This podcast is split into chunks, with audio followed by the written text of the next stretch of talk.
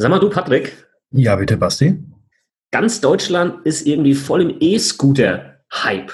Aber muss man da eigentlich auch versicherungstechnisch irgendwas beachten? Sehr gute Frage. Lass uns da doch mal drüber sprechen. Du verstehst bei Versicherungen nur Bahnhof. Du findest Versicherungen undurchsichtig und kompliziert. Du hast keinen Bock und keine Zeit, dich stundenlang in die Materie einzulesen. Und du willst deine Absicherung selbst in die Hand nehmen, aber weißt nicht wie? Dann bist du hier genau richtig. Im Versicherungsgeflüster-Podcast. Dem Podcast für Jungunternehmer, Selbstständige, Startups und alle, die mehr Einblick bekommen möchten, sprechen wir genau über die Themen, die für dich wichtig sind. Wir geben dir unser Wissen weiter. Wir teilen unsere Erfahrungen mit dir. Wir erklären dir das, was du wirklich wissen musst. Und wir bringen Licht in das Versicherungsdickicht. Freue dich auf wertvolle Informationen und spannende Interviewgäste. Versicherungsgeflüster. Keine Zeit für großes Geschrei.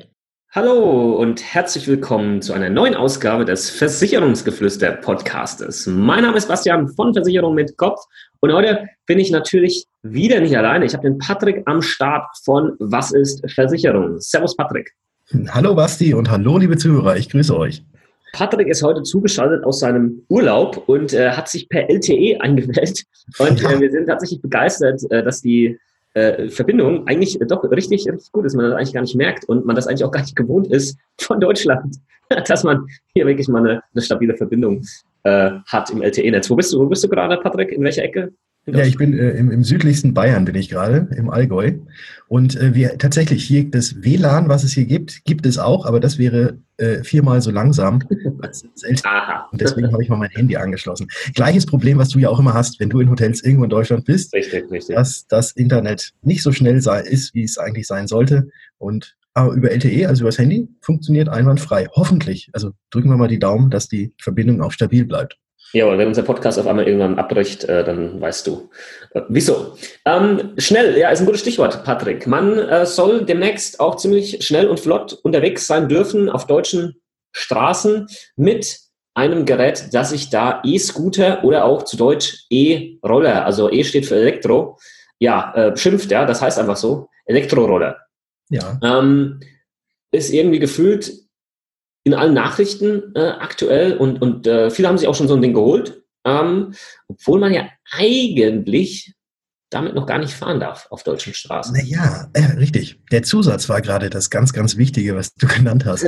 auf öffentlichen Straßen darf man die Dinger momentan noch nicht verwenden. Aber natürlich, wenn man einen abgeschlossenen Hof hat, wo sonst keiner hinkommt, da dürfte man, äh, oder ja, dürf, dürfte man damit fahren. Aber in Zukunft wir hatten es ja jetzt, deswegen, wir sind ja brandaktuell, deswegen ja auch live zugeschaltet aus dem Urlaub sozusagen. ähm, gibt es ja einen, äh, einen Kabinettsbeschluss, beziehungsweise ist auch gleich durch den Bundesrat durch, dass das Ganze eingeführt wird, dass E-Roller, E-Scooter jetzt dann auch irgendwann mal auf den Straßen fahren dürfen und es soll für 15. Juni soweit sein, habe ich gehört. Genau, das ist das, was man äh, aktuell äh, so mitbekommen hat. Da, dieses Gesetz äh, für die E-Scooter ähm, zur Straßenzulassung, das muss in Kraft treten und das ist wohl der 15. Juni. Und ab dem äh, Zeitpunkt wird es dann auch entsprechenden Versicherungsschutz geben. Den brauchst du nämlich tatsächlich auch für diese E-Scooter. Ähm, und das ist eben die ganz wichtige Info aus, aus dieser Podcast-Folge. Du kannst mit dem Ding auch wenn das jetzt dann äh, alles jetzt in Kraft getreten ist oder sonstiges, kannst du nicht ohne Versicherungsschutz rumfahren. Und gleich mal die eine Frage zu beantworten, die sich viele dann immer gleich stellen, aber guck mal, ich habe doch eine Kfz-Haftpflichtversicherung für mein Auto, die gilt doch bestimmt auch für meinen E-Scooter. Nein, tut sie nicht. Du brauchst wirklich eine separate Kfz-Haftpflichtversicherung für deinen E-Scooter. Und damit du, und das ist jetzt einmal nur ein kleiner Hinweis, damit du hier up to date bleibst und sofort eine Info bekommst, wenn du das Ding dann hier auch online abschließen kannst und dann diese Plakette, das ist jetzt keine Plakette, wie man die vielleicht aus Metall vom, vom normalen Roller kennt, sondern es ist wie so ein Aufkleber, den du draufklebst. Wann du das Ding wirklich bekommen kannst und bestellen kannst, ähm, einfach mal auf den Blogartikel klicken von Versicherung mit Kopf hier in dem Podcast verlinkt und da wirst du das dann erfahren, kannst dich auch eintragen in unseren E-Scooter Newsletter und kriegst sofort eine Info, wenn das Ding online ähm, abschließbar ist. Wie viel wird das kosten wahrscheinlich, Patrick? Ähm, das wird ähnlich sein wie, wie die normalen Roller. Ich habe da tatsächlich noch gar nichts von gehört. Ich denke mal, dass es so ähnlich sein ja. wird. ich habe mal nachgefragt. Ich habe mal nachgefragt bei dem einen oder anderen Versicherer. Das wird so irgendwo wahrscheinlich zwischen 30 und 50 Euro sich einspielen. Und dann wird es wahrscheinlich aber auch so sein, dass du noch so ein paar Extras abschließen kannst. Also dass du da nicht nur eine Haftpflicht hast, sondern vielleicht auch ähm, eine wirkliche Versicherung für den für den E-Scooter zum Beispiel, wenn die Batterie kaputt geht oder oder sonstige Geschichten. Das ist ähnlich wie bei den E-Bikes. Und meine Eltern haben jetzt E-Bikes ähm, und da hast du dann auch so einen Versicherungsschutz mit dabei. Ähm, mit Pipapo, keine Ahnung, was man da halt alles versichern kann. Ja, das wird es mit Sicherheit auch noch mit dazugeben, aber das ist optional. Die Haftpflicht ist halt das Wichtige. Einfach äh, mal auf den Blogartikel klicken, da auch mal durchlesen. Ist alles nochmal zusammengefasst, was wir jetzt hier auch in dem Podcast erzählen. Was ja. ja, natürlich, ja. das ist erstmal, das ist erstmal so die wichtigste ja, Botschaft. Nee, du, hast, du, hast, du hast jetzt quasi eigentlich alles das, was wir uns hätten jetzt so richtig herwerfen können, alles mal in einem Monolog runtergelabert. Aber es ist ja auch in Ordnung.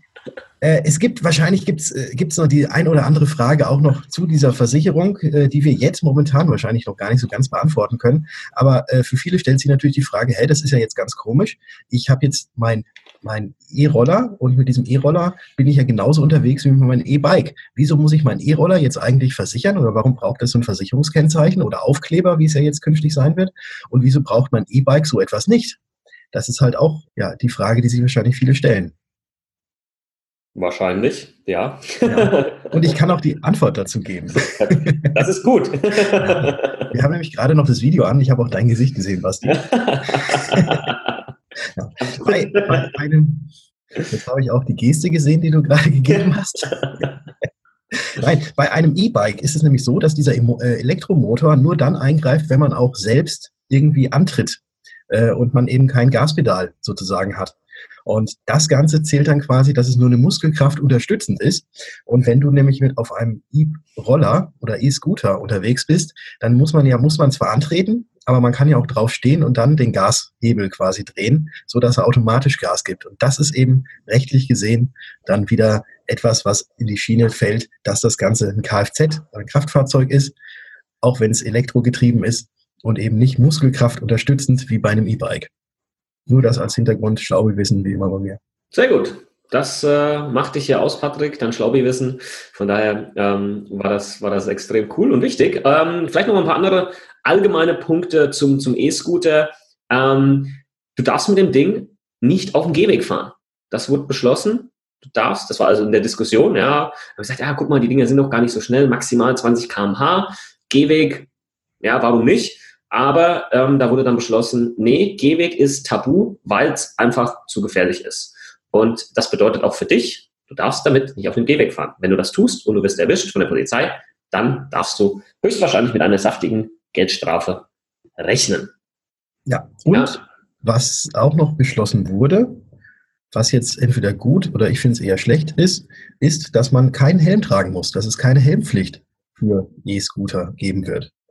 Also mhm. man kann dann da mit diesen heißen Teilen sozusagen rumschüsseln ohne Ende, aber man muss keinen Helm tragen. Vielleicht werden ja die Versicherer irgendwas auch mit einbauen und sagen, okay, Versicherungsschutz besteht nur dann, wenn auch Helm getragen wurde oder irgendwie sowas in die Richtung. Wäre natürlich der Sicherheit schon dienlich. Ja, sieht halt immer doof aus, ja. Muss, da muss man, muss man einen coolen Helm entwickeln. Da ergibt sich ja dann wieder eine komplett neue äh, ähm, Branche, der, der, ein neues Produkt coole Helme für Elektroscooter-Fahrer. Ähm, aber weil du das gerade ansprichst, es gibt noch so ein paar andere äh, Geschichten, ausstattungstechnisch, die man vielleicht jetzt auch nicht so auf dem Schirm hat. Ähm, und damit man das vielleicht ein bisschen besser begreifen kann, du bist wirklich ein Teilnehmer dann am normalen Straßenverkehr als ähm, Führer eines Kfz, eines Kraftfahrzeuges. Und das bedeutet, ähm, du brauchst dann auch wirklich ähm, solche Geschichten wie ähm, Scheinwerfer, äh, Seitenreflektoren, Rückstrahler und eine Schlussleuchte. Ist vorgeschrieben. Und du brauchst auch eine Klingel. Und äh, wenn du, wenn du keine Blinker an dem Teil hast, das ist jetzt nicht vorgeschrieben, aber wenn du keine hast, dann musst du, ähm, wenn du abbiegst, das durch auch entsprechendes Handzeichen ähm, ankündigen. Und ähm, nicht einfach halt mal irgendwie schnell links und rechts abbiegen. Machst du das vielleicht, dann kann das natürlich bei einem Unfall dann auch wieder negativ für dich ausgelegt werden, weil du halt nicht angezeigt hast, dass du jetzt abbiegen möchtest. Und ähm, das ist, glaube ich, auch nochmal ein sicherheitstechnisch ganz wichtiger Punkt. Ja, also es, es, gelten ja eigentlich sämtliche Kriterien, die auch für ein normal, normales Fahrrad gelten. Ne? Also ja. ein Fahrrad muss ja auch, damit es nach Straßenverkehrsordnung korrekt ist, muss es ja auch vorne hinten Leuchten haben, an der Seite die Reflektoren, wie du gesagt hast. Und man muss ja auch beim Fahrrad auch Handzeichen geben, wenn man abbiegt. Genau, und wenn du dir so so ein Teil holst, dann guck halt auch erstmal, ob das überhaupt die Kriterien erfüllt, die hier angelegt werden in Deutschland. Ähm, weil die E-Scooter, die kannst du ja aus allen Herrenländern äh, importieren lassen. Ja, und wenn du dann hier vielleicht so eine, weiß ich nicht, China-Ware äh, dir einfliegen lässt, wo das Ding halt irgendwie dann nicht nur 20 km/h fahren kann, sondern irgendwie 40, äh, dann, dann, kann das vielleicht äh, zu Problemen führen. Also guck, dass wirklich ähm, das entsprechend erfüllt wird.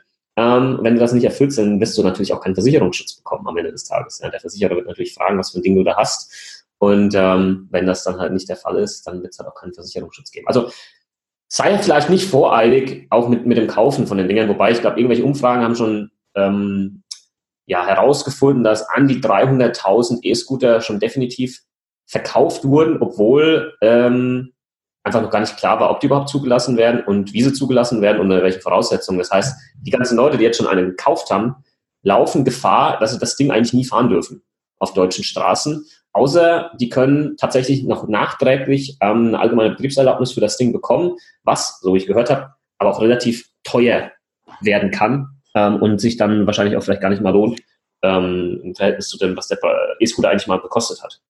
Mhm. Ja. ja. Aber, es, aber es wird auf jeden Fall das Straßenbild schon ein ganz kleines bisschen verändern, denke ich. Und ich glaube, der Einsatzzweck für solche E-Scooter ist auch immens groß. Bist du schon mal so ein Teil gefahren, Basti? Bin ich tatsächlich hier in Spanien. Ähm, der Collier von Aktien mit Kopf, der hat sich letztes Jahr schon eingeholt. Ähm, das, ja, also es war geil. Das Ding hat gut gefetzt. Ich bin mir nicht sicher, ob das die deutschen äh, Voraussetzungen erfüllt. äh, ähm, aber es war auch, ich hatte Respekt tatsächlich. Ich hatte Respekt. Ähm, was ich zum Beispiel weiß, hier in Spanien dürfen die auch 25 km fahren. Mhm. Nicht nur 20 wie in Deutschland. Ja. Ähm, und ich hatte vor allem Respekt, als äh, die Straße nass war und ähm, ich mit dem Ding da gefahren bin, weil vor allem am Anfang, wenn du da noch nicht so das Feeling dafür hast und wie das dann in den Kurven ist und du musst dann vor allem auch den, den Wendekreis ja dann erstmal realisieren, wie das so ist.